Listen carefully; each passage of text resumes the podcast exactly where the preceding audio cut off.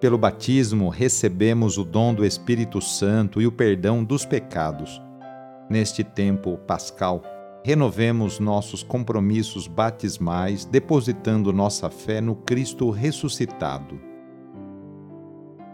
Iniciemos essa oração invocando a Santíssima Trindade. Em nome do Pai, do Filho e do Espírito Santo. Amém.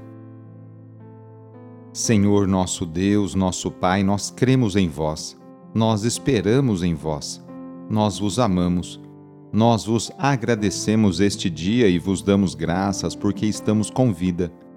Oferecemos este dia ao Senhor com todas as nossas alegrias e sofrimentos, com todos os nossos trabalhos e divertimentos. Guardai-nos do pecado e fazei de nós instrumentos de vossa paz e do vosso amor Ajudai-nos a observar vossos santos mandamentos. Amém. Nesta terça-feira, dia 11 de outubro, o trecho do Evangelho é escrito por Lucas, capítulo 11, versículos de 37 a 41. Anúncio do Evangelho de Jesus Cristo, segundo Lucas. Naquele tempo, enquanto Jesus falava, um fariseu convidou-o para jantar com ele. Jesus entrou e pôs-se à mesa. O fariseu ficou admirado ao ver que Jesus não tivesse lavado as mãos antes da refeição. O Senhor disse ao fariseu: Vós, fariseus, limpais o copo e o prato por fora, mas o vosso interior está cheio de roubos e maldades. Insensatos! Aquele que fez o exterior não fez também o interior? Antes, dai esmola do que vós possuís, e tudo ficará puro para vós.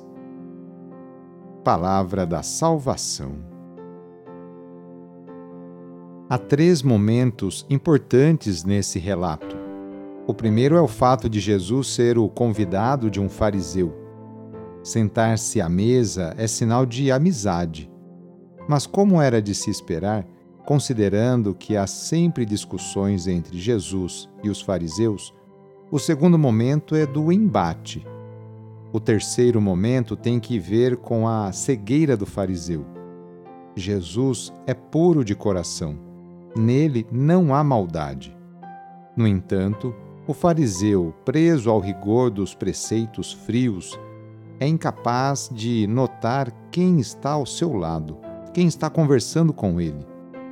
A lição é para a comunidade cristã. É para mim e para você, hoje. Quem é discípulo tem um interior livre, livre de amarras, e suas ações são marcadas pela caridade. Nesta oração, vamos apresentar a Deus todos os nossos objetos que a gente quer que Ele os abençoe. Então, traga para perto de você esses objetos, aí pertinho e para isso vamos invocar a vinda do Espírito Santo. Vinde, Espírito Criador, a nossa alma visitai, e enchei os nossos corações com vossos dons celestiais.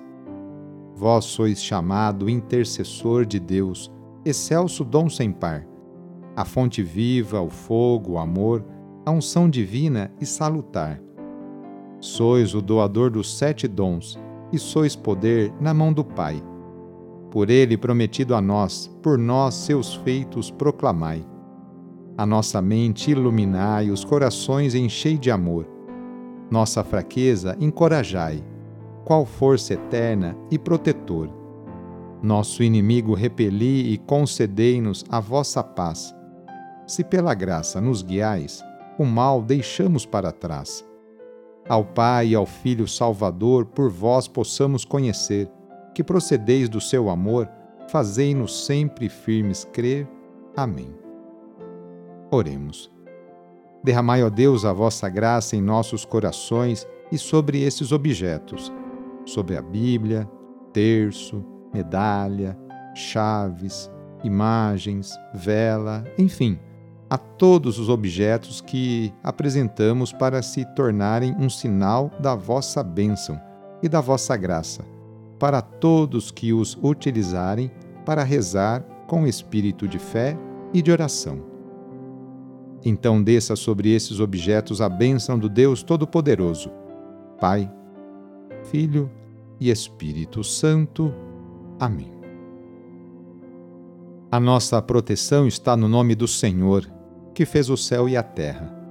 O Senhor esteja convosco, Ele está no meio de nós. E pela intercessão de São Judas Tadeu, desça sobre você, sobre a sua família, sobre o seu trabalho e intenções, a bênção do Deus Todo-Poderoso. Pai, Filho e Espírito Santo. Amém. Foi muito bom rezar com você hoje. Se esta oração está te ajudando, eu fico muito contente. Então envie o link da oração para seus contatos, familiares, amigos, conhecidos. Eu sou o padre Edmilson Moraes, salesiano de Dom Bosco, e moro atualmente no Colégio Salesiano Santa Terezinha, em São Paulo. Que Deus continue abençoando você e sua família. Abraço e até mais!